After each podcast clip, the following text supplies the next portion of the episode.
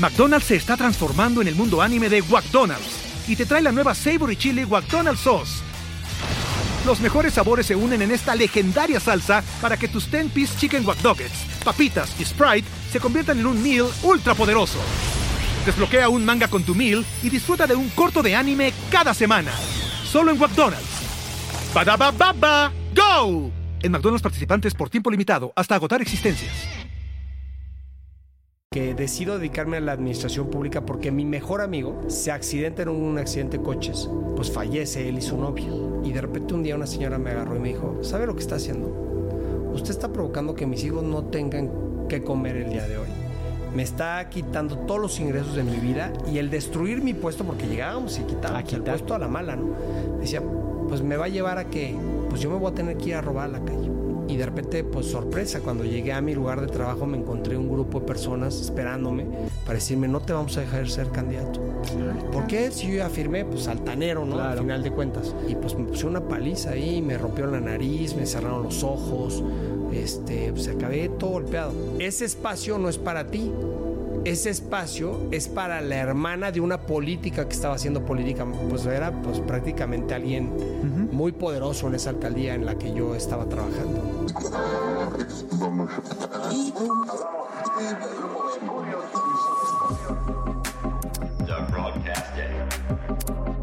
Mi mejor error con Merlin. Bienvenidos al podcast. Bueno, ¿cómo empezar con este podcast hablando de esta persona.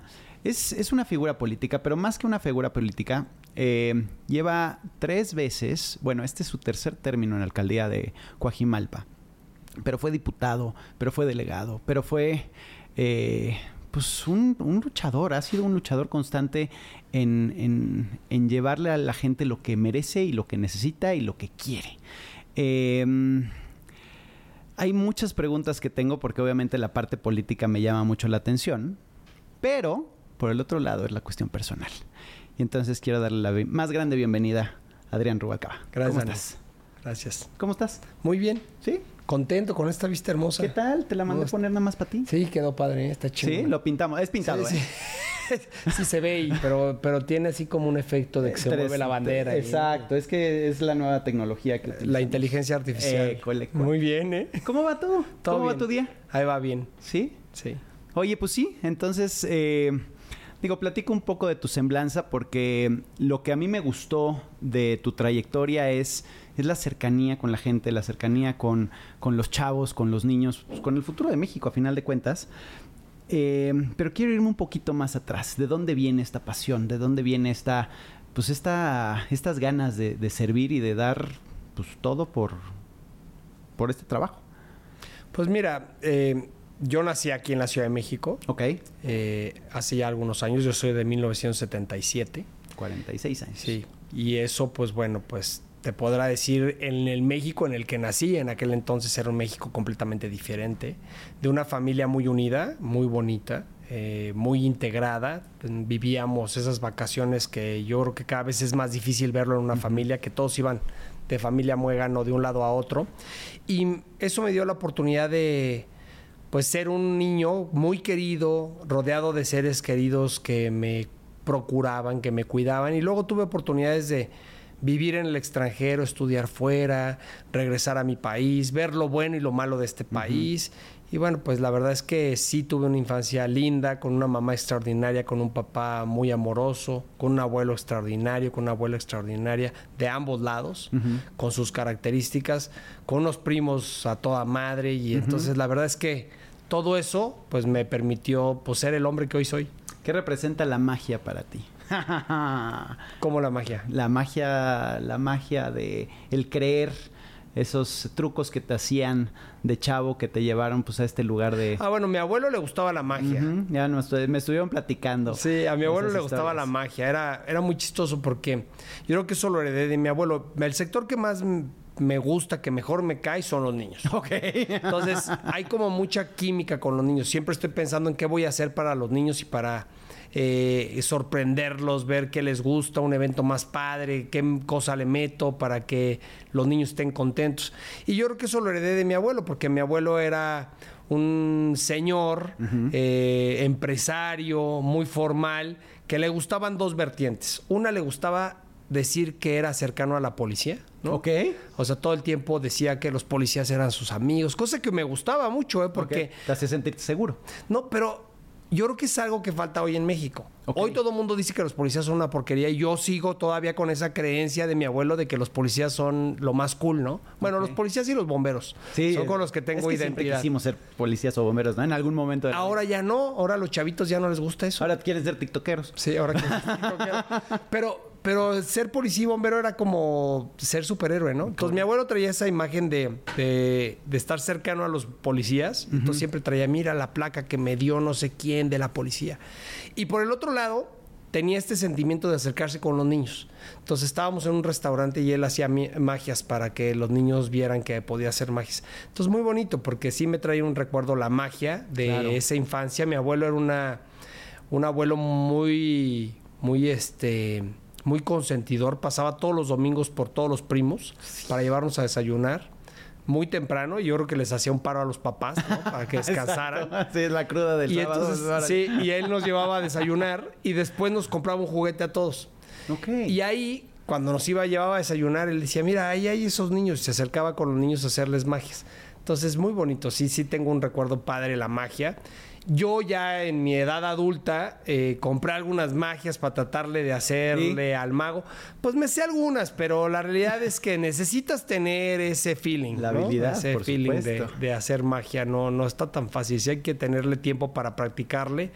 Y no, pues lo que luego me falta es tiempo, justamente. Claro, es que aparte traes una agenda apretadísima, pero así la llevas viviendo los últimos 25 Pues años de tu vida, ¿no? Fui. eh, empecé en Álvaro Obregón, en, en la administración pública. Empecé muy chavito, sin quizá tener las ganas de dedicarme a hacer política. Ok. Eh, tenía como mis dudas de que quisiera eso. Eh, y empecé en un puesto muy chiquito ganando 3 mil pesos. Ese fue mi primer empleo. Y en mi casa me decían, oye Adrián, gastas más en trasladarte Claro. que en trabajar. Te y, sale más barato no hacer nada. y me fui engan- y me fui enganchando, me fui enganchando hasta que me quedé ahí. Y tuve la oportunidad de estar en la Álvaro Obregón mucho tiempo. Después de estar en la Álvaro Obregón me ¿Qué fui- hacías ahí? Pues empecé primero de encargado de... Bueno, primero era la chichincle, la chichincle, la chichincle. Buenísimo. ¿no? Y este, y entonces yo servía el café, ponía las galletas. eh, me Tú ya eras abogado. no, no, todavía no. O era sea, abogado, eras estaba pasante estudiando. apenas. Estaba estudiando la carrera. Además, cuando decido dedicarme a la administración pública, ya te contaré, es una historia eh, muy sensible porque decido dedicarme a la administración pública porque mi mejor amigo, yo tenía dos mejores amigos a los que amaba con todo mi corazón, pero uno de mis mejores amigos se accidenta en un accidente de coches y entonces eh, pues fallece él y su Uy. novia. Y él siempre decía, yo quiero ser político y yo me voy a dedicar a esto. Y yo tenía mis dudas, yo quería ser penalista. Ok. Y entonces cuando él tiene el accidente es cuando digo, bueno, ¿por qué le llamaba tanto la atención el dedicarse a la administración pública? Y es cuando digo, voy a dejar eh, lo que es el, el servicio de litigio penal para enfocarme al servicio público. Y entonces así es como acabé ahí. Entonces, así es como O empecé. sea, fue mi una continuación a un legado que Pues, tú... pues me generó esa duda, ¿no? De, de meterme el gusanito de qué pudiera ser la política. ¿Por qué tanta pasión de él? Es más, tengo ahí un video ya muy viejito de un debate que hicimos él y yo, un debate contra la pena de muerte. Ok. Bueno, en contra o a favor. Un ejercicio que hizo ahí la universidad en donde tenías que defender o atacar la pena de muerte. Entonces te echabas un volado y eran dos abogados de un lado, bueno, dos estudiantes de un lado y dos estudiantes del otro. Y entonces tenías si te tocaba defender la pena de muerte pues defenderla. Y si tenías que atacar la pena de muerte la tenías que atacar. Entonces ibas echando los volados y fue un debate que ganamos. Y yo decía este cuate tiene esa chispa de, de convencer. Y hicimos una gran mancuerna. Y entonces ya cuando pasa ese accidente pues decido meterme a la administración pública y empiezo en el puesto que me ofrecen de ser el achichincle de la achichincle y de pasar de ser el pasante, el único pasante de un despacho muy importante. En ese despacho llevaban el asunto de Raúl Salinas de Gortari, eh, el- la, la sucesión de Azcárraga, Mm. eh, de Azcárraga Milmo. el Tigre, El Tigre, ¿no? sí, sí, el gran. Eh, lleva, bueno, llevaban asuntos, el de Cabal Peniche, el de Roberto Madrazo, o sea, asuntos chonchos. Chonchos. ¿no? Y el único pasante era yo. Y de repente me pasé de ser el pasante a ser el que servía el café. ¿Y por qué, por qué te escogieron a ti para ser pasante ahí? Bueno, pues yo trabajé un tiempo con un grupo de abogados que tenía pues ahí una cercanía importante con actores políticos del país y este y de ahí me invitó otro abogado, Raúl F. Cárdenas, a trabajar en su despacho, un despacho, bueno, ya te podrás imaginar, como diría el presidente, bien fifí, ¿no? Entonces, este, Sí, pues, ahí llegué y de repente, pues, cuando decido irme a la administración pública, tener una oficina súper bonita en Paseo de la Reforma, pues me fui a trabajar a un cuartito en la Álvaro Obregón, en donde estábamos varios en la misma zona. Y pues fue un cambio raro, pero empecé a tener el trato con la gente, me gustó, me gustó mucho ya me quedé ahí. Empecé, te digo, sirviendo cafés, después fui el encargado de panteones. Ah, caray. A ver. La gente no sabe. ¿No? Sí, era el encargado. A ver, desarrolla ese Pues, encargo. Haz de cuenta que tú es el que cuando tú llegas te dice, bueno, pues eh, qué servicio le vamos a ofrecer, la cremación, tengo este espacio, administras quién se sale del panteón porque ya cumplió la No, temporada. no los muertitos. Sí, los muertitos. Ah, los- o sea, ¿los sacan? sí, los sacan. Ándale. Cada determinado tiempo, si tú no tienes perpetuidad, como le llaman al espacio, entonces sacan al difunto y meten uno nuevo. Ok. Entonces, si la familia no está al pendiente, estamos hablando de panteones públicos. Si la familia no está al pendiente, de repente llegas y ya tienes otro muertito. y le Sí, rezas a otro muertito. Pues sí. Que ahí me tocó una anécdota, bueno. A ver, por favor, una, una anécdota muy cargada. Porque un día estaba, pues yo estaba empezando en la administración pública y de repente me dicen, oye, está lloviendo fuertísimo y el panteón pues ya se inundó. Y como a las 5 o 6 horas me hablan y dicen, oye Adrián, este, antes de que le avisemos al jefe delegacional, quiero que vengas para acá. Y cuando llego, no sabes, se había deslavado una parte del panteón. Y pues imagínate lo que conlleva que se deslave el panteón. O sea, el muertito que estaba aquí, pues ya no Ya sabes si está está ahí. ahí. O sea, ya está todo. Y estaban ahí los ataúdes, todo deslavado. Expuesto ya. Expuesto, todo expuesto. O sea, fue un deslave terrible. Y este. Y cerramos el panteón, se acordonó el panteón. Y ahora acomódalos. ¿Dónde Ya no te voy a contar la anécdota, pero yo espero que nadie le esté rezando a uno que no es, pero mira, la ventaja es la intención. la intención fue que nadie se diera cuenta, ¿no? La- no, y la no intención pasara como, le re- como, como le rezas a, la- a tu difunto, ¿no? O sea, Y si no, pues igual le estás rezando a uno que nadie le había Exacto, rezado. que ¿no? Entonces, pues, necesitaba. ya se No había salvado el tuyo, ya salvaste al otro. eso está... Esa fue mi primera chamba. Después me tocó ser el encargado de, de comercio ambulante de vía pública. Ok. Yo era el que iba con los inspectores. Ahí me dio una lección de vida el ocupar ese espacio porque em, me convertí pues en el... En el Verdugo en el, en el verdugo del comerciante. del ambulante. comerciante, claro.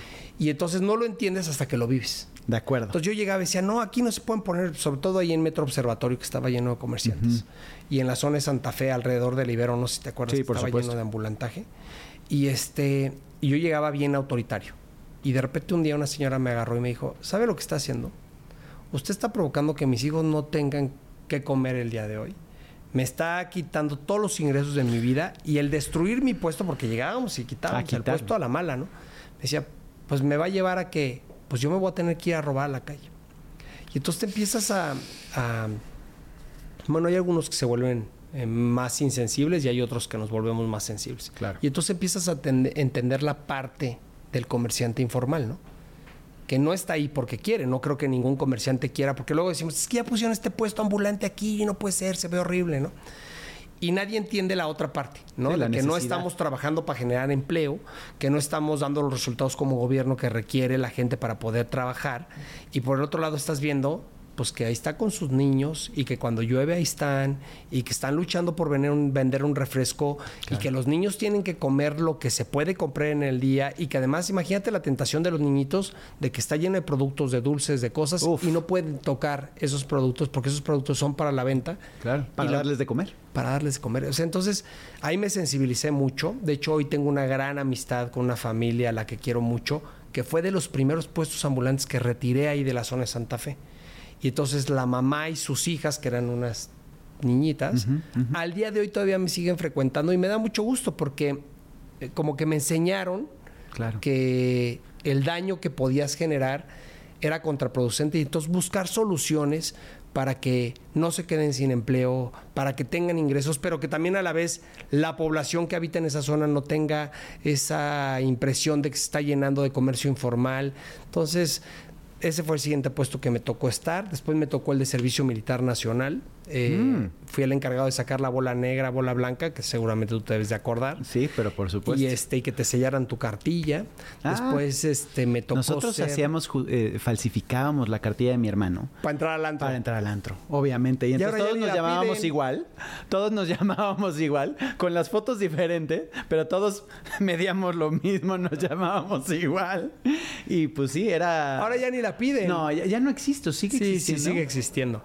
Sí, para algunos, para algunos trámites es requisito. Ok. Pero bueno, ha perdido mucha fuerza. La cartilla del Servicio Militar Nacional antes era, uy, ¿no? Claro, El y si te documento, ¿no? era lo tenías así guardado con su cartoncito Ajá, o sea, azulito, azul- ¿no? azulito, exacto, Pero exacto. así como si El fuera la joya de, de la... la- corona, ¿no? Claro. Y la firma del encargado del Servicio Militar, que en ese entonces era yo. Eras tú. Y después de estar ahí, todos estos eran cargos así chiquitos. Después de estar ahí me tocó ser el que expedía las licencias de conducir. Ok. Y después de estar ahí me, encar- me tocó ser el encargado de las licencias de funcionamiento, o sea, de restaurantes, este, antros, Wow. tiendas. Y, y después de eso me tocó ser el subdirector de verificaciones y clausuras. Entonces ya tenía... Ahora, eh, regresando un, pu- un poco al, al punto de los permisos de restaurantes, antros y todo eso, tú ya tenías experiencia en los antros. Sí, me- yo había trabajado en un antro, chavito. Sí, había trabajado en un antro. Sí. ¿Y? Cuando estaba... Eso es cuando estaba en la universidad. Ok. Yo estudié fuera y cuando regreso de estudiar fuera, este... ¿Dónde estudiaste? Bueno, estudié en Texas, en, En Texas. el, co- en el Colegio Militar de Infantería Marina. ¡Wow! Entonces, ahí, pues obviamente tenía una dinámica de vida completamente distinta, vivía solo, este, ya mi relación... Era una chinga, ¿no? Pues sí, era... Bueno, lo disfruté mucho, ¿eh? Pero la disciplina, el despiértate a las cuatro y media de la mañana. A las 5. Hazme 10. A las 5. A las A 5. las cinco. A las 5 era. O sea, y era todo, todo, o sea, de, de- de lunes a domingo y... Sí, todos los días. O sea, sobre todo hay una primera etapa que le llaman bootcamp, que es cuando es el entrenamiento riguroso para ver si das el ancho para quedarte ahí. Y después es eh, ya pues una dinámica escolar y de instrucción militar normal. Y tienes eh, como día de descanso el domingo, pero el domingo también te despiertas temprano. Sí, sí. Te dan la oportunidad de salir, pero tienes que regresar en un horario. Y la verdad es que fue algo que me generó mucha disciplina Claro. y, y mucho sentimiento de, de equipo, de familia, de acuerparse para... ¿Te mandaron por castigo? No. ¿Tú? Fíjate que ¿Decisión la propia? familia de mi mamá, la familia de mi mamá, mm, mi abuelo fue piloto aviador, eh, mi tío este, estuvo también en la infantería marina, Mm. y entonces yo veía a esa familia como, oye, no, yo cuando vi Top Gun, cuando estábamos No, chavitos, bueno, imagina. yo vi Top Gun y decía, no, yo quiero ser ese güey, ¿no? con esa moto, con ese avión y con Y esa vieja. ¿no? Entonces, Exacto, no, era como Claro. Ver a Tom Cruise en Top Gun, yo decía, no, yo quiero eso. Sí, claro. Y entonces venía de mi familia, que mi abuelo era piloto, que mi tío era infante marina, pues yo decía, yo quiero ese, ese futuro. De hecho, tengo una fotografía eh, que es de mis fotografías mm, favoritas de cuando soy chiquito, de cuando me preguntaban, ¿qué quieres ser? Yo decía, no, pues yo quiero ser infante marina. Y entonces salgo con el gorrito de la infantería marina, unos lentesotes así de gota, ¿no? Sí, si tú querías Y- ser Tom y- Cruise, punto. Y saludando, ¿no? Entonces, ahí, se, ahí fue mi infancia. Y después llegué a México, y cuando llego a México, este, pues la lana no me alcanzaba. O sea, para lo que yo quería hacer y ser muy autónomo. Y entonces empecé a trabajar en una discoteca. Estaba súper ponchado. Ajá. Y entonces era el cadenero de la discoteca. Ándale, o sea, no me dejaste entrar seguramente. Seguramente puede ser que no, te haya dejado entrar. Azael, ¿se, acu- se acuerdan de Azael? Azael, claro. Obviamente. Y, Ya es un poco más viejo que yo, pero era el del baby. sí, era el del baby. Era Asaz, Asaz, somos seis. Déjanos entrar. Y era, bueno, él era el rey del antro, Él era, ¿no? él era el rey del antro. O sea, qué, qué poder, ¿no? Es ser cadenero de un antro. A mí me tocó, digo, no sé si te acuerdas, pero la época de Toño Urbina, Sí. la época de Ángel Gali, eh, que tenía la Valentina. La Valentina, por de supuesto. Víctor Gursa, que tenía eh, el OM. El OM, claro, por supuesto. Eh, me tocó la época, bueno, pues ese, el Look, el OM, o sea, lugares donde yo estuve. Este, el de Yabú, que estaba en Tecamachalco. Eh, Híjoles, qué este, recuerdos, en fin, ¿no? caray. Y yo era el cadenero. Sí, sí, no, me sacaste varias veces borracho, seguramente. Seguramente, seguramente. Y entonces ahí, pues ya, ahí, ahí tenía, estudiaba en las, en las mañanas, muy temprano, después iba a trabajar al despacho de abogados este que te digo, y jueves, viernes y sábado, en las noches, me tocaba estar ahí en... Por necesidad.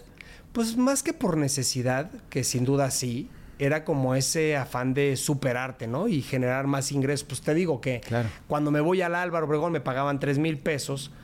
Sí. Lo que me rescataba era el pago del antro. Claro, porque qué difícil. O sea, yo quería, ya decía, bueno, sí quiero ser político, pero pues el ser político al principio no deja nada. O sea, es todo de buena ondita. ¿Por qué ser político? Pues la verdad es que sí, digo, va a sonar así súper acartonada mi no, sí, por pero- favor, pero- hazlo más, Pero sí más creo no que- político. Sí quiero mucho a mi país, o sea, sí la verdad es que sí quiero este país. O sea, lo he visto cómo se ha deteriorado. De cuando yo era niño a la fecha, México es completamente diferente. Totalmente. Entonces, a mí sí me da tristeza que los niños ya no jueguen en las calles, que la inseguridad haya crecido tanto. eh, sí me da tristeza. o ¿Y, sea, y- y sí. cómo, o sea, porque la política que antes había era completamente distinta a la que hay hoy. McDonald's se está transformando en el mundo anime de McDonald's y te trae la nueva Savory Chili McDonald's Sauce. Los mejores sabores se unen en esta legendaria salsa para que tus 10-piece chicken wack papitas y Sprite se conviertan en un meal ultra poderoso. Desbloquea un manga con tu meal y disfruta de un corto de anime cada semana. Solo en McDonald's. Badaba baba, go! En McDonald's participantes por tiempo limitado hasta agotar existencias. ¿Cómo poder navegar en la política y con los políticos de hoy cuando tienes esa, pues esa visión o esa claridad de lo que realmente quieres pelear por el país? Porque la mayoría de ellos, y no voy a decir nombres obviamente, pues lo único que pelean es su bolsillo. No, pues tuvieron buenos los madrazos. O sea, porque ahorita te platico Claro. lo bonito, ¿no? Sí, sí, sí, por supuesto, ya pasó. Pero la realidad es que yo llegué siendo un chavito que quería ser político eh, en un mundo de peces gordos, que también los políticos de entonces eran los políticos de Por- entonces. exacto, era- lo platicábamos hace rato, ¿no? eran- Era de, eran intocables, No, eran... no, no, y además te pasabas con uno y Es desaparecías y no había redes sociales, no, No había había, nada. nada. Y entonces cuando yo llegué, pues me empecé a dar cuenta del mundo de la política, no el que te platican, sino la realidad, la cruda realidad. ¿no? Claro. El maltrato, la agresión, eh, la discriminación, porque a veces decimos, ah, como está güerito no hay discriminación. No, ¿cómo no? Hay discriminación, eh, se vuelve despectiva eh, la clase política ante alguien que quiere superar si está joven. O sea, eso que hoy los jóvenes han estado superando y reclamando espacios es muy cierto, yo lo viví. Nadie en mi familia se dedicaba a la política y yo tratar de ingresar a la política sin tener un tío, un primo o alguien que me recomendara para poderme dedicar a la política del fue dedazo, terrible. ¿no? ¿eh? O sea, fue terrible porque además yo empecé, empecé en la lucha de izquierda del país y entonces imagínate, o sea, era pues una- un movimiento muy radical eh, que estaba empezando a controlar la Ciudad de México y que pues no les gustaba que llegara alguien que tenía pues los ojos claros a, a tratar de participar ahí mismo. Entonces Wow. no la pasé bien, eh, me rompieron la nariz una vez que dije que, que aspiraba a ser candidato a diputado. Eh, digo, sin dar nombres porque ya es un tema que ya superé, pero que se diga el pecado más, pero no el fue, pecador. fue muy triste para mí porque yo tenía esa aspiración, ese sueño. Te digo que trabajaba en las noches en un antro, pero en el día quería ser político. Entonces se abrió la oportunidad porque hubo una convocatoria de un partido político que decían, el ciudadano que quiera puede ser candidato. Entonces, pues yo creí esa historia, ¿no? Y entonces fui y me inscribí para ser candidato. Y de repente, pues sorpresa, cuando llegué a mi lugar de trabajo me encontré un grupo de personas esperándome para decirme, no te vamos a dejar ser candidato. ¿Por qué? Si yo ya firmé, pues altanero, ¿no? Al final de cuentas. Y yo ya firmé y yo ya estoy inscrito y, y pues me puse una paliza ahí, me rompieron la nariz, me cerraron los ojos, este, pues acabé todo golpeado. Y entonces tenía dos opciones. Por querer ser aspirante. Bueno, porque me decían, ese espacio no es para ti.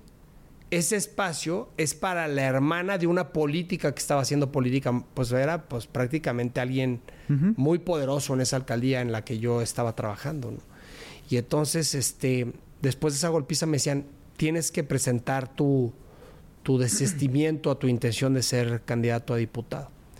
Y entonces, para no hacerte cuento largo, eh, no lo hice, no presenté mi desistimiento y me encontré con un personaje eh, que era como líder político en la ciudad. Y entonces lo fui, le fui a tocar la puerta sin conocerlo. Y llegué todo golpeado y me recibió. Y me preguntó qué te pasó y le dije, oiga, pues la que usted hizo, ¿no? Que la ha ayudado a ser diputada y la ha puesto en diferentes posiciones, pues me mandó madrear. Madre, nombre y eh, apellido. Con Así. nombre y apellido. Oye, me mandó madrear y me dijo, ¿cómo crees? A ver, mándenla a llamar. Y él era el top, era ¿Y el jefe tú del jefe. ¿Con las piernitas así o Pues no, sí, claro. ¿No flaqueaste? Pues porque yo iba a acusarla, pero, Pero no me pero no quería que me, que, no- que me, que exactamente, que me Madres. confrontaran. Y entonces, este, la mandaban llamar y no le quedé otra más que decir, bueno, yo no fui. Y yo, pues, ¿cómo no? Si quien iba al frente de los golpeadores era su esposo, ¿no? Y entonces, al final, esta persona agarra y dice, vamos a dejar que la contienda corra natural. Y si él queda, lo vamos a apoyar. Y pues quedé.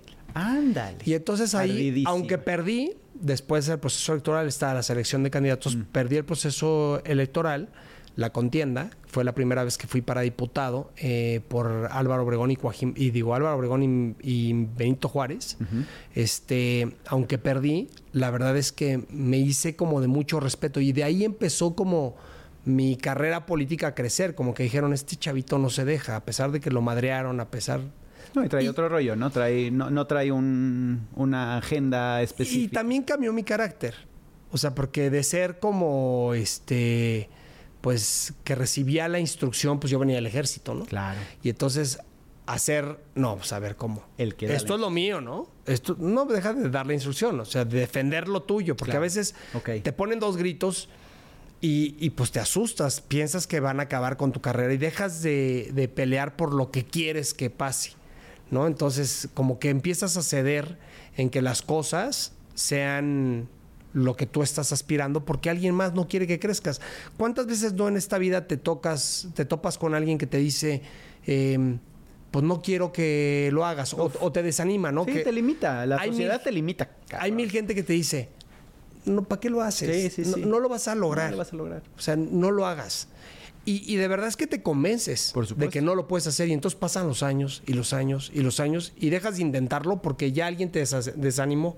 Claro. Y esa gente te hace muchísimo daño porque aunque a veces son seres queridos, ¿no? Sí. Pues te están coartando la posibilidad de aspirar a lo que tú quieres Sí, ser. que lo hablábamos hace rato, ¿no? Es, es, es un espejo.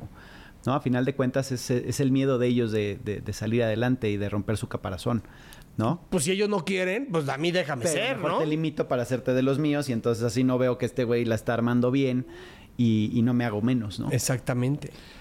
Qué, qué, qué interesante. Está. O sea, empiezas a conectar los puntos y empiezas a ver hacia dónde te va llevando la vida. Y eso, eso a mí me vuela la cabeza. Y hay, hay, hay un, un apodo que tienes que quiero que me platiques la historia. Bueno, me dicen dragón. ¿De dónde sale, cómo sale y por qué sale?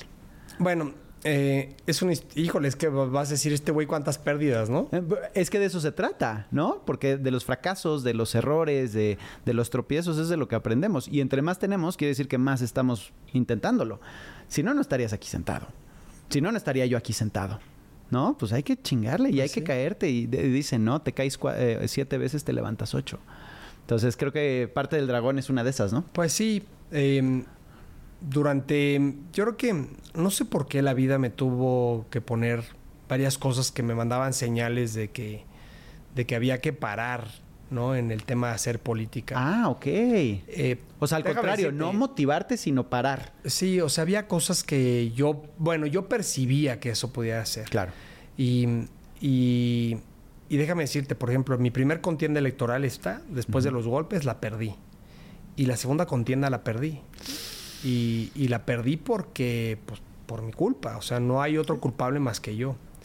Y este... ¿Sí sabes por qué la perdiste? Sí, claramente. O sea, a ver, empecé un proceso electoral para jefe delegacional, lo que hoy es alcalde. Bueno, primero, soy este director general jurídico de gobierno, o sea, después de pasar por mil cargos. Con Ebrard, ¿no? eh, soy director, bueno, con Ebrard me vuelvo subsecretario de Desarrollo Económico. Mm. Y después, eh, an- perdón, antes de eso, con Ebrard soy subsecretario de Desarrollo Económico porque perdí la alcaldía. Ah, ok. Pero yo soy previamente el director general jurídico de gobierno en, Al- en Coajimalpa. Y entonces en Coajimalpa eh, el alcalde o el delegado se enferma y me quedo yo como interino, que es mi primera vez que soy delegado. Y como yo ya venía de, car- de muchos cargos abajo, yo ya sentía que todas las podía. ¿No? Entonces yo decía, a Mm. ver, nadie conoce más que yo de esto, nadie conoce más que yo de esto. Entonces soy el candidato natural porque venía de ser interino, pues dicen, pues el que sigue es él. Soy el candidato natural y empiezo mi contienda 20 puntos arriba. Para que te des una idea, hoy todos visualizamos las famosas corcholatas, ¿no? Vemos a Claudia Sheinbaum acá arriba y a Brad, que es el segundo lugar, ¿no? Y lo ves súper lejano, ¿no? O sea, Brad y Sheinbaum, o sea, traen una distancia impresionante. Bueno, Claudia le lleva a Ebrad 14 puntos Ok. yo tenía 20 puntos arriba de mi contrincante más cercano. Y así empezó la contienda electoral. La elección duró un mes y medio.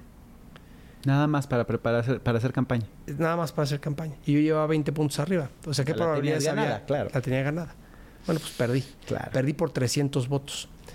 Y, y perdí no porque el otro candidato era mejor, no porque hiciera mejores propuestas, sino por soberbio. O sea, Ándale. yo iba a los debates y cada vez que me trataba de debatir algo el candidato de, de, de la oposición, me burlaba de él. Dice, Mm. ay, no, la propuesta de este cuate está mal porque no funciona, porque la ley dice. Y entonces empecé a convertirme como en el niño. en el sabe- bloqueador. No, pues más bien como el niño sabe lo todo del salón. ¿no? Sí, el esmaras. El, que, que lejos de caer bien porque sabe, empieza a caer mal. Y entonces me decían, oye, hay este líder que se quiere reunir contigo. Ay, no. Pues ¿cuánta gente trae? ¿50? No, 50 es muy poquito. No, yo no hago eventos si no se juntan 200. Ándale. Y entonces todo eso que fui despreciando, pues lo recopiló Totalmente. la oposición. La vida te lo cobra, ¿eh? Y perdí.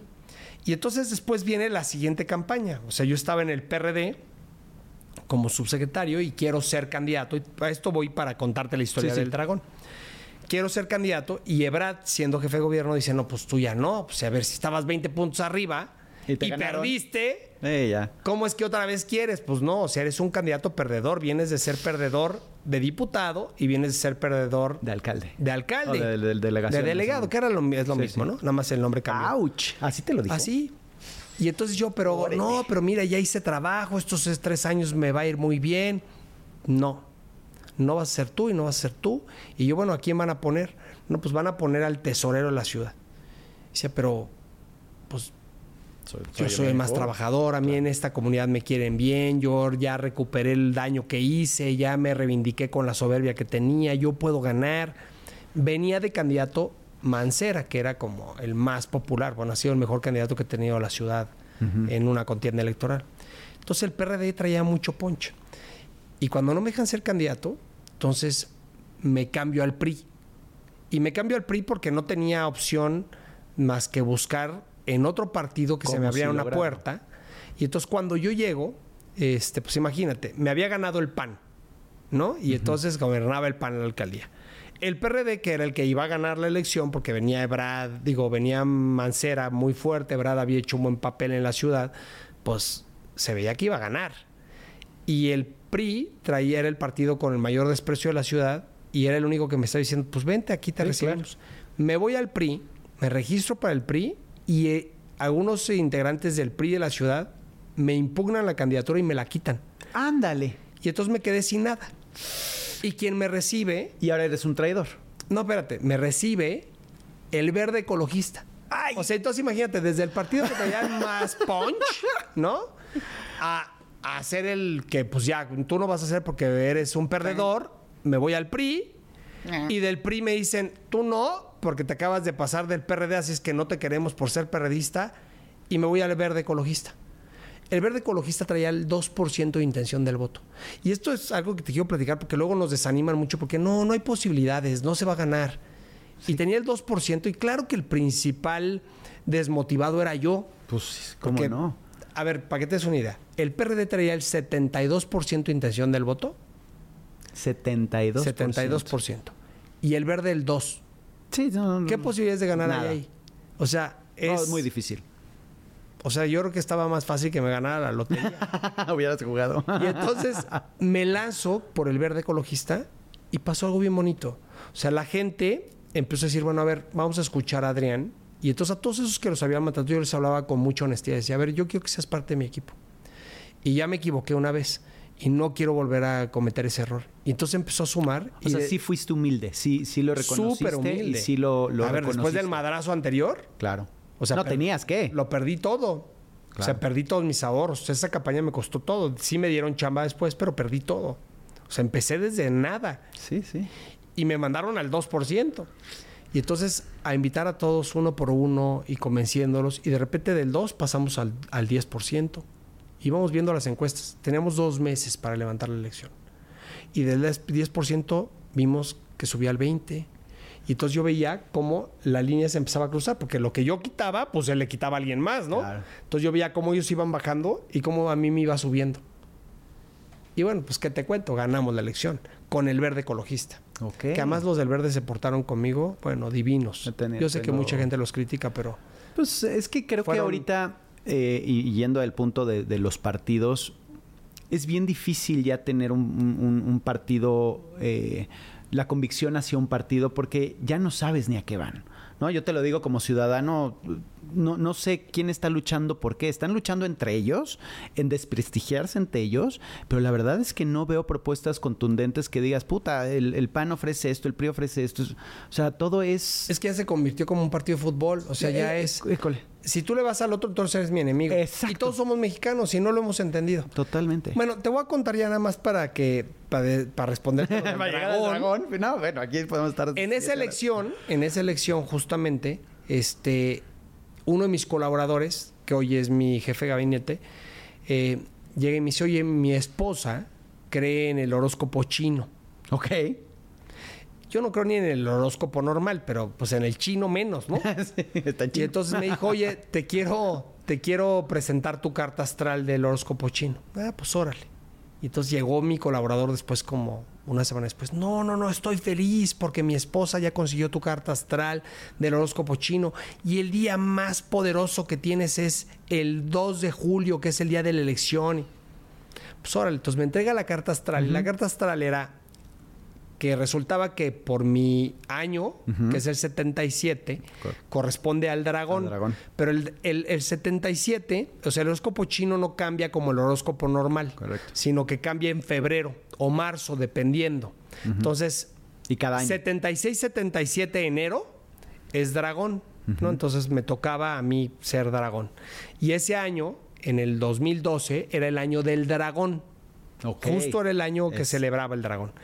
Y el día más importante todo el año era el día de la elección. Ándale. Entonces eran muchas coincidencias que dije, ah, está cagado, pero pues para Sí, alguien sí, que sí, no cree, ¿no? Sí, sí, pues era como, ah, Es un dato curioso Gracias, gracias por el, por la carta astral, ahí la guardo.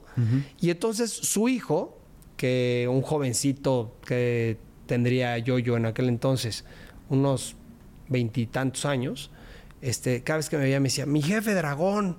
Mm, Y entonces este, pasa el proceso electoral, ganamos la elección, justamente ganamos contundentemente, y este chavo se va a trabajar conmigo. Y entonces ya trabajando conmigo, eh, le da una, una, este, una enfermedad eh, degenerativa y fallece. Y entonces su papá, que es mi hermano, lo quiero mucho, me empieza a decir el jefe dragón, y al ser el jefe de mi gabinete empiezan a decir, no, pues, oye dragón, oye dragón. Y después Mancera era muy de poner indicativos, no sé si te acuerdas que él era, eh, me parece que le decían plata o diamante, no me acuerdo. Pero bueno, tenía sus indicativos y a los alcaldes les ponía un indicativo. Entonces yo solicito como indicativo que me pongan Centurión y me contestan del gobierno de la ciudad. No, Centurión está ocupado, pero mira, hay Dragón y otros dos. Y dije, a ver, ya, Ya, ese, señal. Y de ahí se quedó Dragón, Dragón, Dragón y ya, soy, soy el dragón. Qué vaciado. Sí, esa es una historia Y, ahí. y esas historias, digo, que ahorita platicas que, que, que fue pues por la pérdida de... También entiendo y sé que la pandemia fue un momento sumamente difícil tanto para el gabinete pero también personalmente muy duro. Y lo, lo quiero tocar porque, porque la sensibilidad del político es importante mostrarla.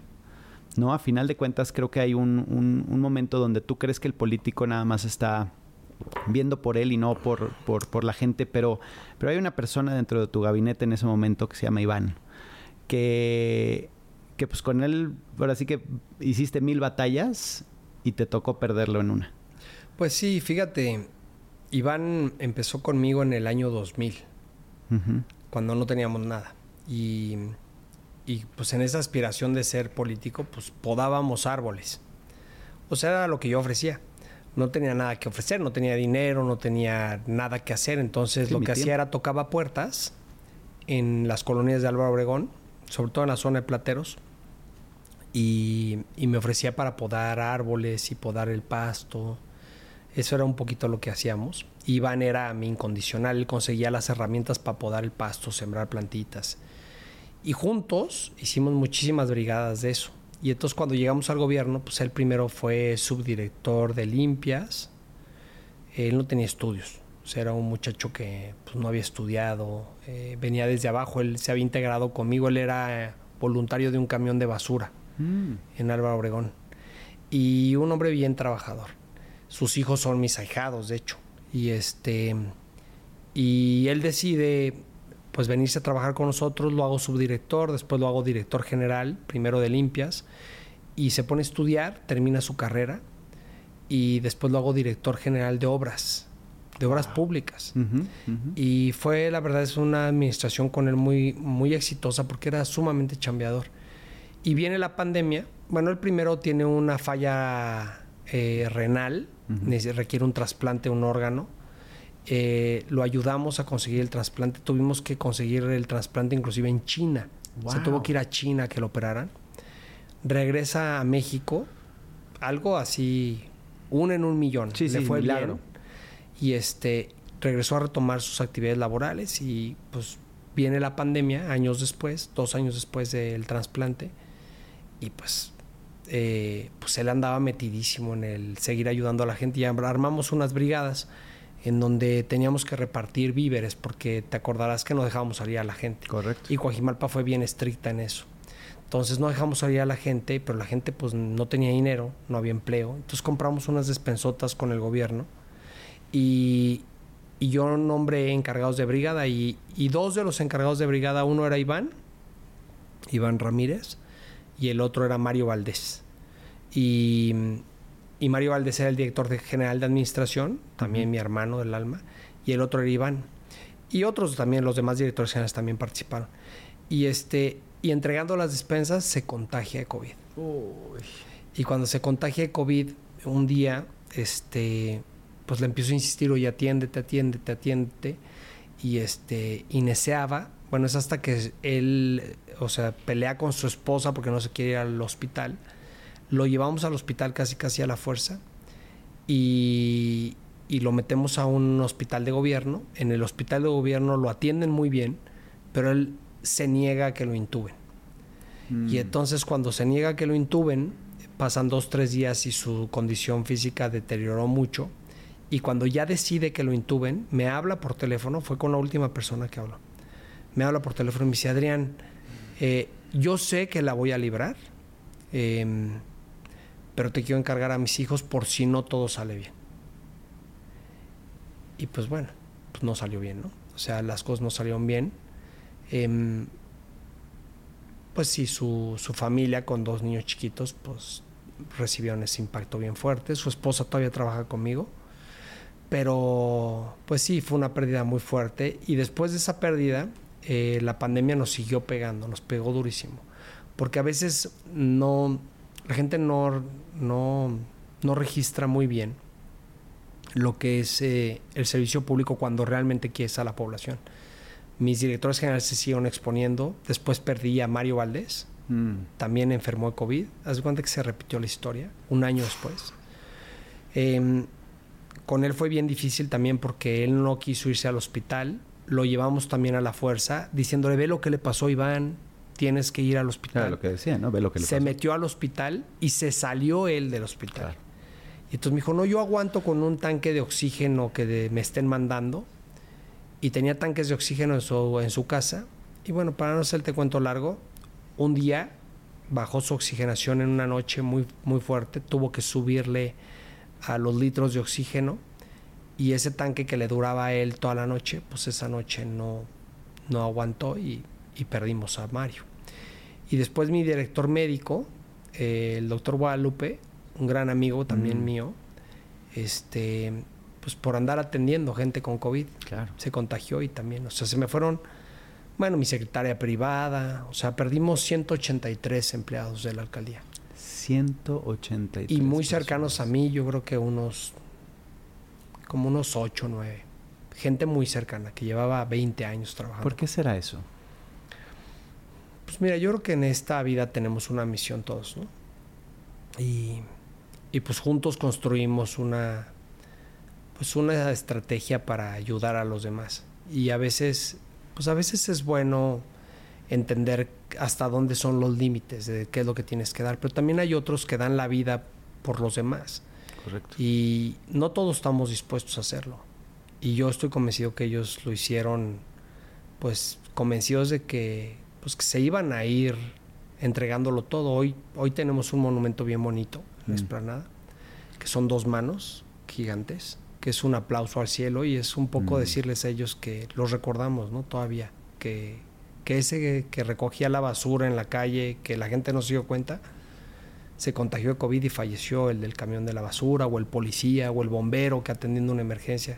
ellos nunca pararon, mientras todos nos estábamos cuidando, pues ellos sí, sí se arriesgaron y... Hay, Pues no, a- hablas de sacrificio y hablas de, de poner tu vida eh, pues al servicio de los demás, ¿no? A final de cuentas. Pero veo lo mismo contigo. Eres una persona que no duermes o que duermes muy poco, que te despiertas a las 5 de la mañana, ya estás dándole duro por una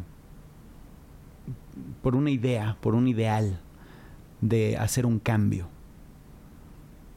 ¿Qué te mantiene con esa inspiración todos los días? Pues mira, no me hables como político. No, por supuesto que no.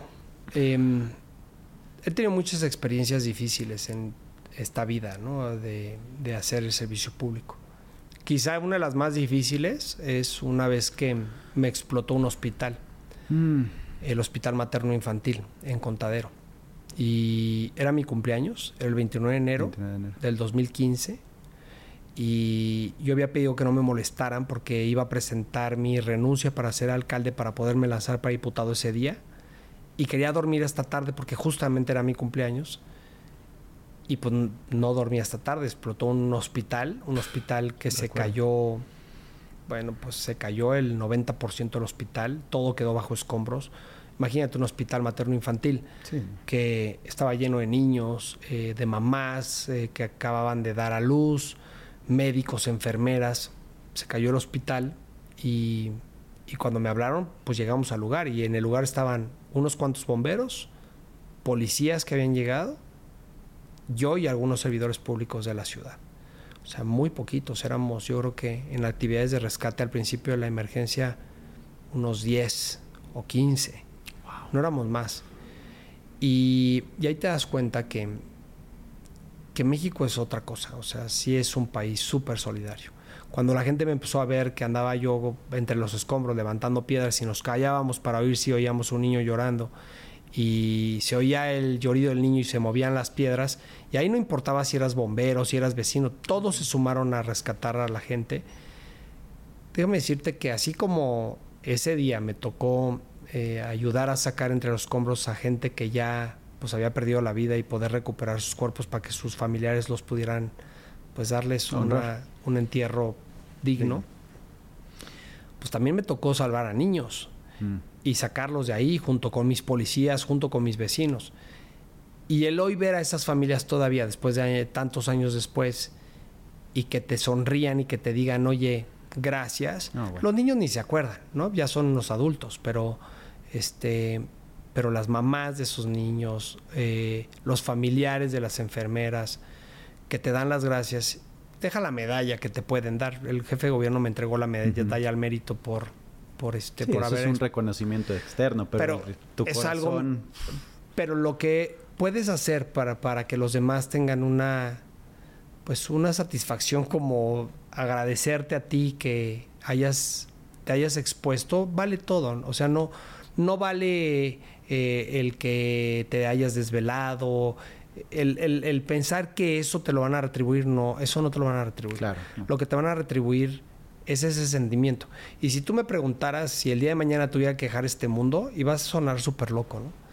A mí me gustaría perder la vida sirviéndole a México, sirviéndole a la gente. No ser el, Sí, sí, ay, sí. no, soy el, eh, la víctima o el... o- Sí, sí, sí. O sea, luchando por tu pueblo. más bien, o sea, si tuviera yo que dejar este mundo, no me gustaría que fuera por enfermedad, no me gustaría que fuera por nada de eso.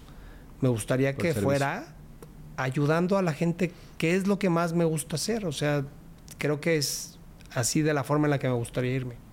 ¿Cuál es el sacrificio más grande que has tenido que hacer por, por mantener este camino y por lo que viene? Porque a final de cuentas creo que apenas empiezas, ¿no? Creo que se, se oyen muchos 23 años de carrera, pero a final de cuentas lo que viene pues es chingarle y es seguir luchando por un México mejor. Pero ¿cuál es el sacrificio más grande que has hecho? Pues mira, no sé si sea sacrificio, porque cuando te gusta lo que haces, Claro. pues está cañón, ¿no? O sea, no. Luego nos gusta victimizarse, no es un sacrificio. Sí, sí. No me veo no, a- no sirviéndole a la gente. Es más, ahora que termina mi periodo como alcalde, hasta siento mucha nostalgia, no me quiero ir. Aunque vengan cosas mejores. O sea, amo a mi comunidad y los quiero mucho y voy a sentir esa ausencia cuando ya no esté ahí. Em, pero quizás si tuviera que pensar de qué he prescindido por estar haciendo esto, pues es de hacer una familia. Ok. O sea, yo creo que eso es lo que pudiera yo decir que me pesa, ¿no? Que pudiera decir, bueno, me hubiera gustado eh, hacer una familia, aunque tengo una gran familia que es mi comunidad, ¿no? A la que atiendo y además mi cercanía con los niños, pues Exacto. también me genera, pues un sentimiento de, bueno, ¿cómo sería tener tus propios hijos? Porque me desvivo y adoro a los niños, pero ¿qué sería tener a tu propio hijo, no? Sí, Creo sí, que sí, debe sí, ser algo extraordinario.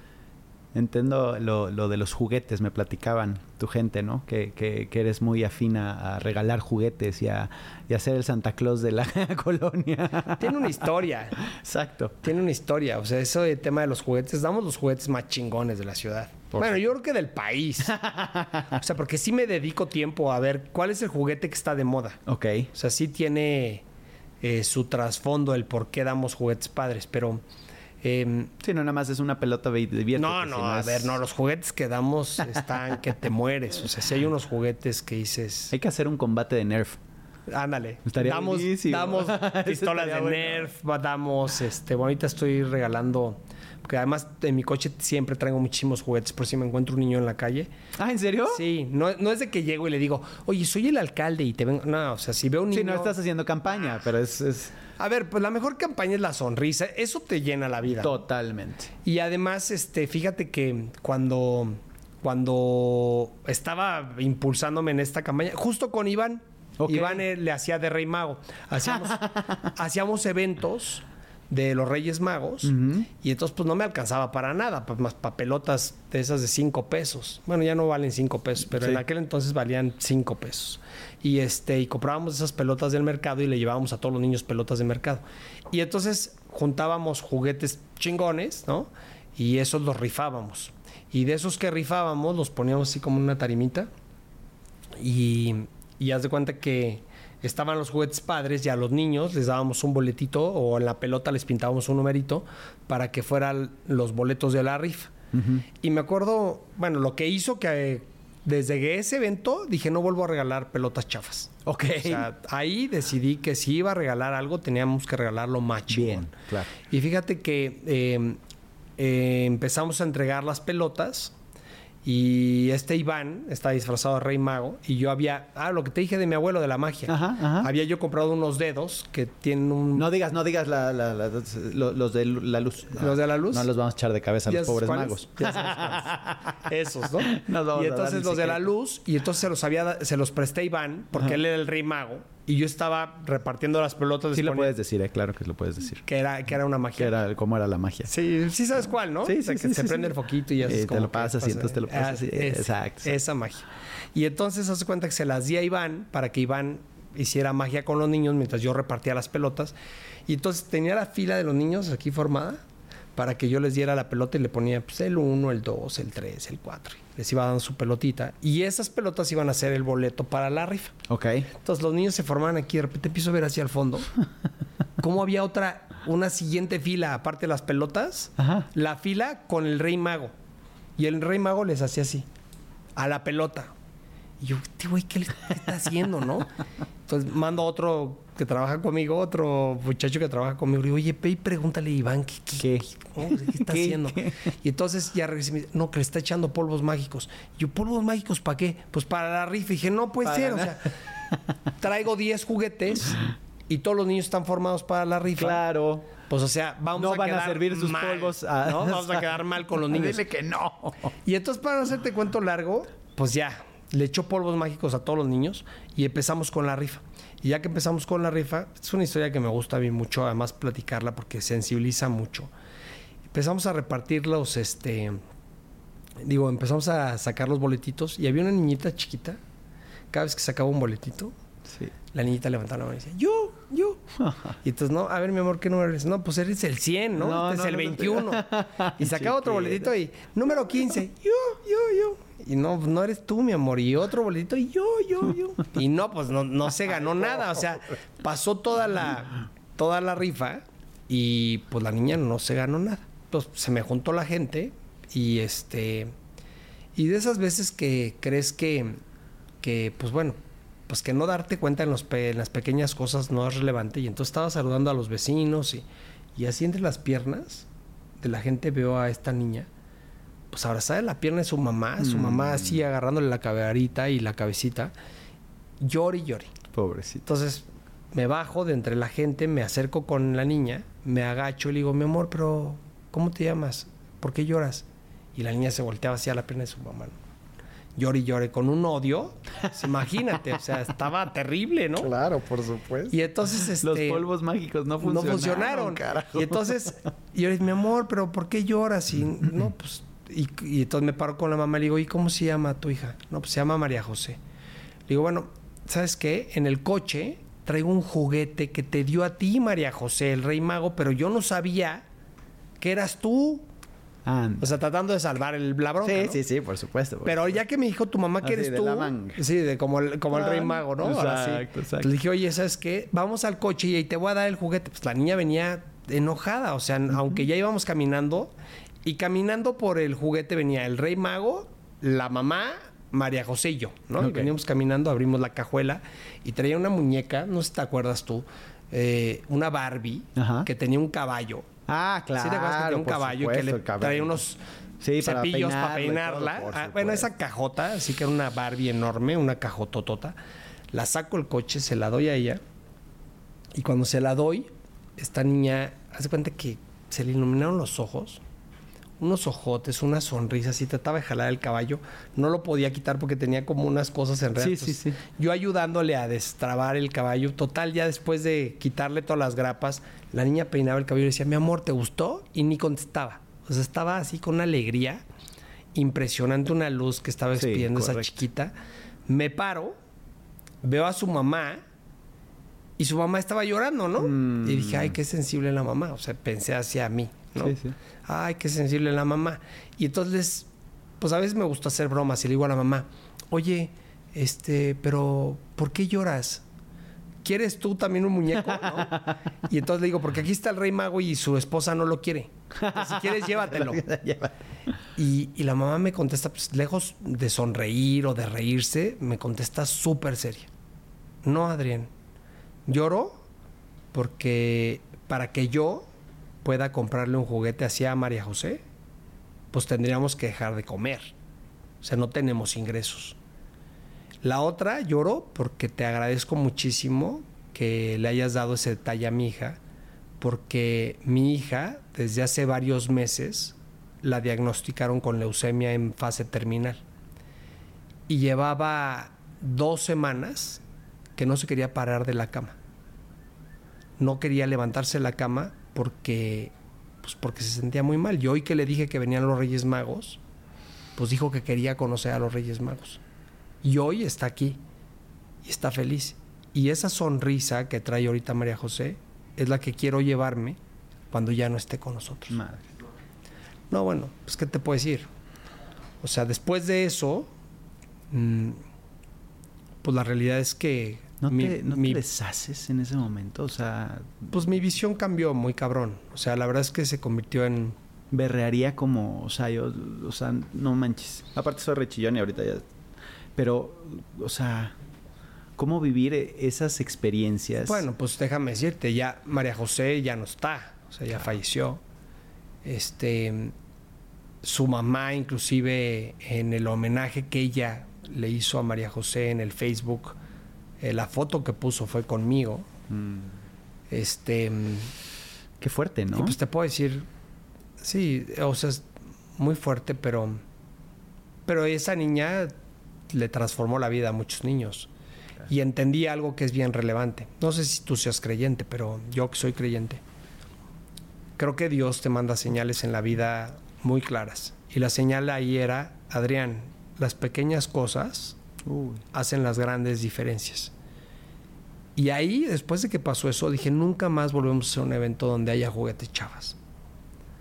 Porque no sabemos si ese niño claro. está viviendo una situación similar y requiere irse al cielo sabiendo que los reyes magos sí existen. Imagínate qué hubiera pasado si María José no hubiera recibido ese juguete. Su mamá se hubiera ido sumamente triste de que su hija se levantó a recibir una pelota de cinco pesos y que recibió los polvos mágicos Y no le y dieron que no le dieron nada. La niña se hubiera ido al cielo pensando que los Reyes Magos pues la despreciaron, ¿no? sí. Y que le habían prometido algo que no le cumplieron. Y mira ese pequeño detalle de sentarme, ella se fue, sabiendo que los Reyes Magos sí existen, que los Reyes Magos la tomaron en cuenta como alguien especial y se fue feliz, dejándole una sonrisa hermosa A su mamá. mamá. Claro. Entonces, ¿cuánto vale eso? No. O sea, dime qué cargo público, qué puesto, cuánto dinero vale que la felicidad y ese sentimiento y esa energía de esa mamá van a vivir reconociéndotelo a ti toda la vida. Ni ser presidente de la República. Yo no sé si el actual presidente tenga una anécdota así, o el anterior, o el anterior, o el anterior. Lo único que yo sí te puedo decir es, Las podrían tener, pero no creo que las quieran ver. Pues ojalá y Porque, sí. porque tienen la oportunidad de tocar a mucha gente. Pero ahí es donde, en tu caso, que esto es lo que, lo que admiro de ti, y te lo digo abiertamente con esta plática que no nos conocíamos, esa, esa sensibilidad, esa eh, empatía que genera el... Te preocupas por la mamá, te preocupas... Y no lo hablo desde un lugar de, ay, sí, vamos a hacer política y este güey es tu candidato. Y no, no, no, no, sino, sino tienes un valor humano muy especial. Y creo que este se llama mi mejor error. Y nos enfocamos mucho en los errores, ¿no? Cómo los errores pues, los tienes que vivir para que te lleven al lugar donde hoy estás. Y creo que como político, como persona, como este papá, de, o en este caso eh, hijo, cometemos, cometemos muchos, muchos errores.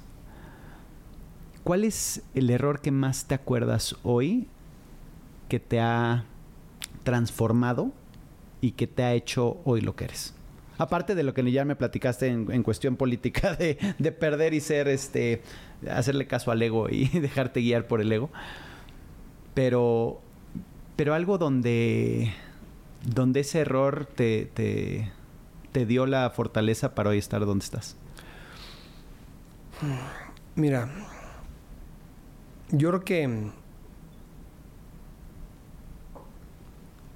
antes me distraía mucho en las cosas que eran muy triviales. Ok. O sea, que era, o sea, tenía como muy claro el objetivo y no me importaba como dejar a un lado las cosas que eran importantes.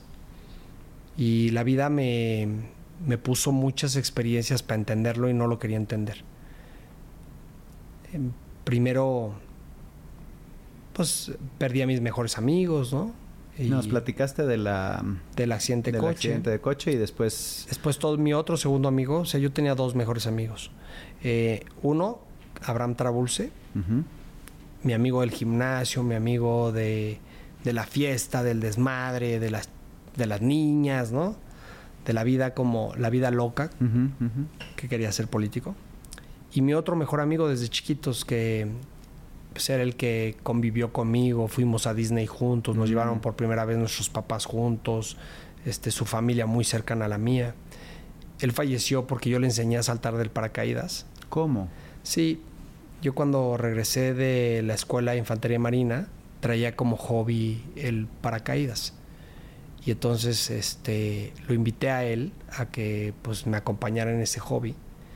Y pues lamentablemente un día tuvimos un accidente y él falleció, ¿no? Y este ¿Te sientes responsable de alguna no, forma? fíjate que no, te digo que soy muy creyente.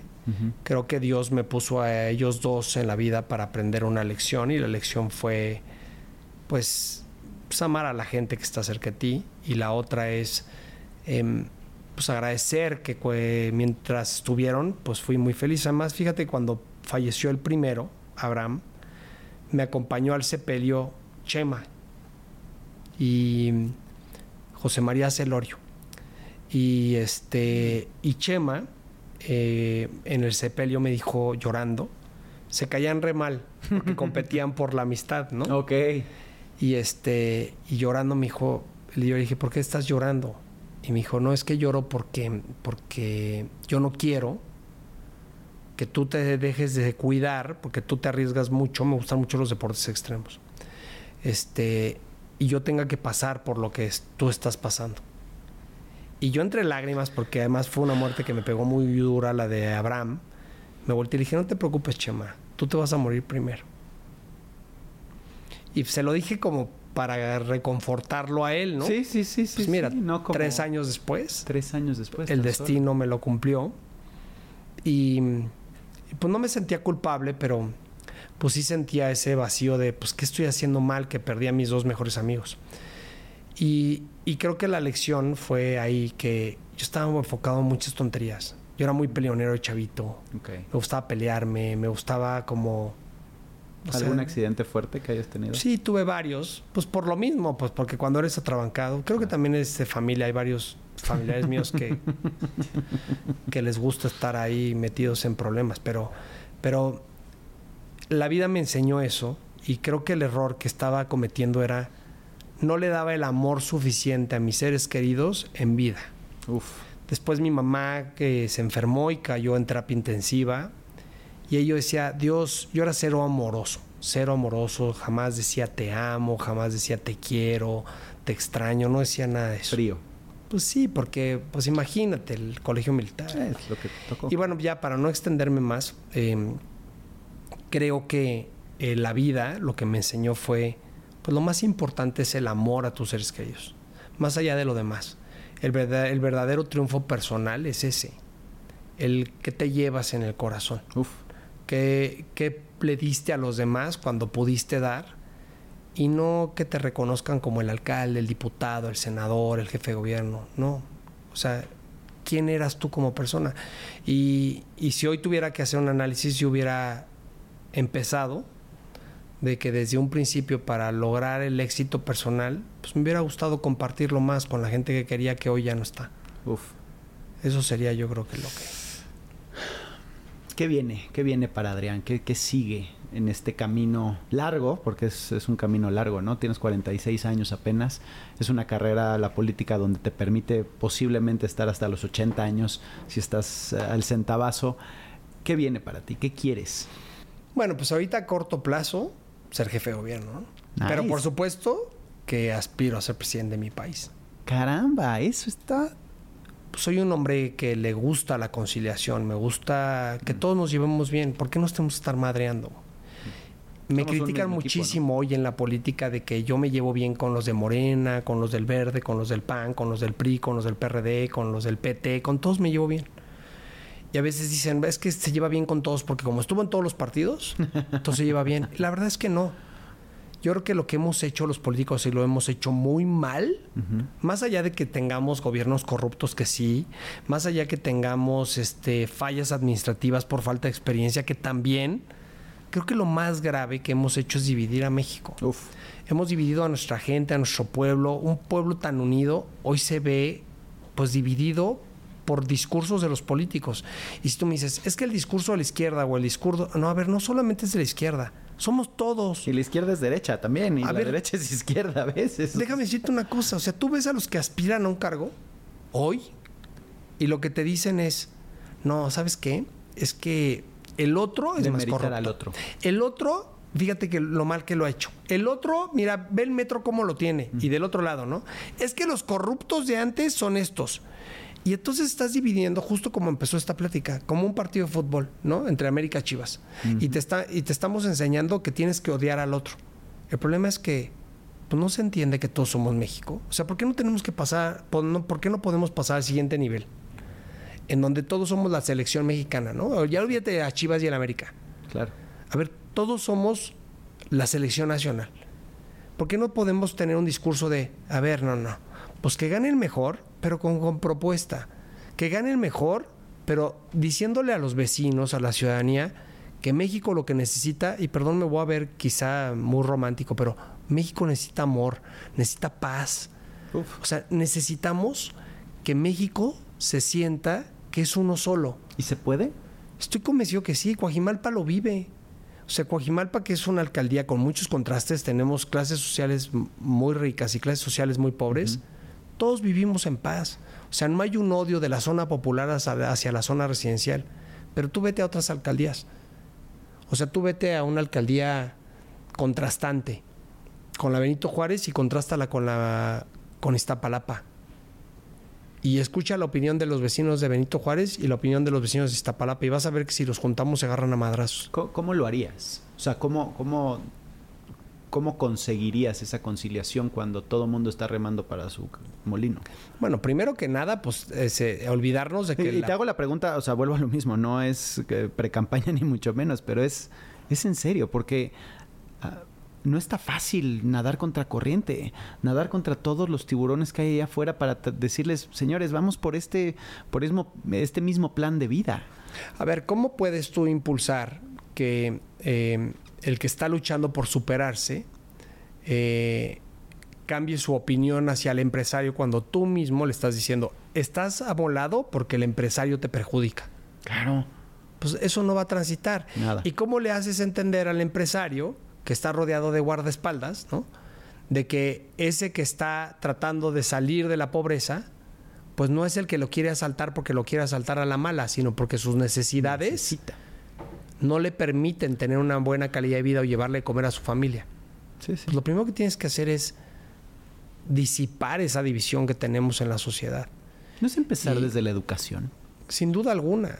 O sea, hay que edu- educar a la gente, pero, pero aparte de educar a la gente, sí impulsar al empresario, impulsar al más pobre, tratar de generar que esos escalafones que hoy nos dividen como sociedad se disminuyan. Eh, bueno, ¿qué te puedo decir? Pues en el tema de educación, pues sería ya entrar en temas sumamente políticos, pero pues para mí, pues es algo que hemos ido dilapidando nosotros mismos como mexicanos y que nos ha llevado a, pues, a tener una Se ha demeritado muchísimo, Pues ¿no? porque Ya- nos interesa a algunos políticos que la gente no aprenda, no entienda. ¿Por qué? Porque es más fácil darles dinero y convencerlos a partir de una dádiva a decirle, oye, te voy a conseguir un buen empleo, Claro. te voy a impulsar. Te voy a enseñar a pescar. O sea, México sí tiene esa capacidad. Somos un país hermoso Hermoso. con una- un potencial natural impresionante.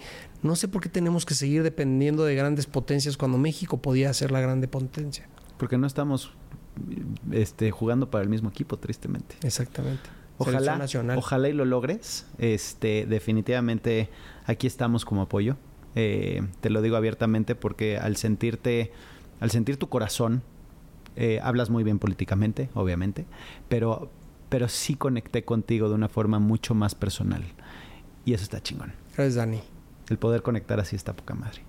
No, y que la gente vea, ¿no? Que, que porque luego sé que los critican por invitarnos a políticos, los madrean y Pues es que no se trata de, o sea, Pero- Ya me vale madre esa parte. Pero, pero México. México somos todos. Totalmente. Dejemos de sembrar odio. Mejor impulsemos las cosas bonitas, ¿no?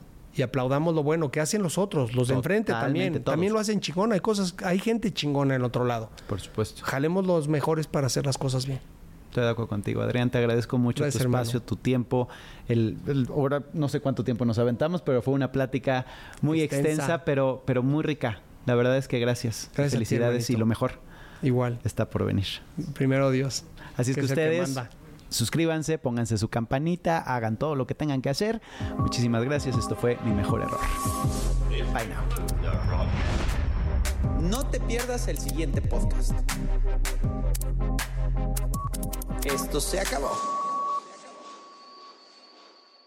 Hello, it is Ryan, and we could all use an extra bright spot in our day, couldn't we? Just to make up for things like sitting in traffic, doing the dishes, counting your steps, you know, all the mundane stuff. That is why I'm such a big fan of Chumba Casino. Chumba Casino has all your favorite social casino style games that you can play for free anytime, anywhere with daily bonuses. That should brighten your day a little. Actually, a lot. So sign up now at chumbacasino.com. That's chumbacasino.com. No purchase necessary. VGW Group. Void were prohibited by law. See terms and conditions. 18 plus. With everything you have on your plate, earning your degree online seems impossible. But at Grand Canyon University, we specialize in helping you fit a master's degree in education into your busy day. Your graduation team, led by your own GCU counselor, provides you with the personal support you need to succeed. Achieve your goals with a plan and team behind you. Find your purpose at Grand Canyon University. Visit gcu.edu.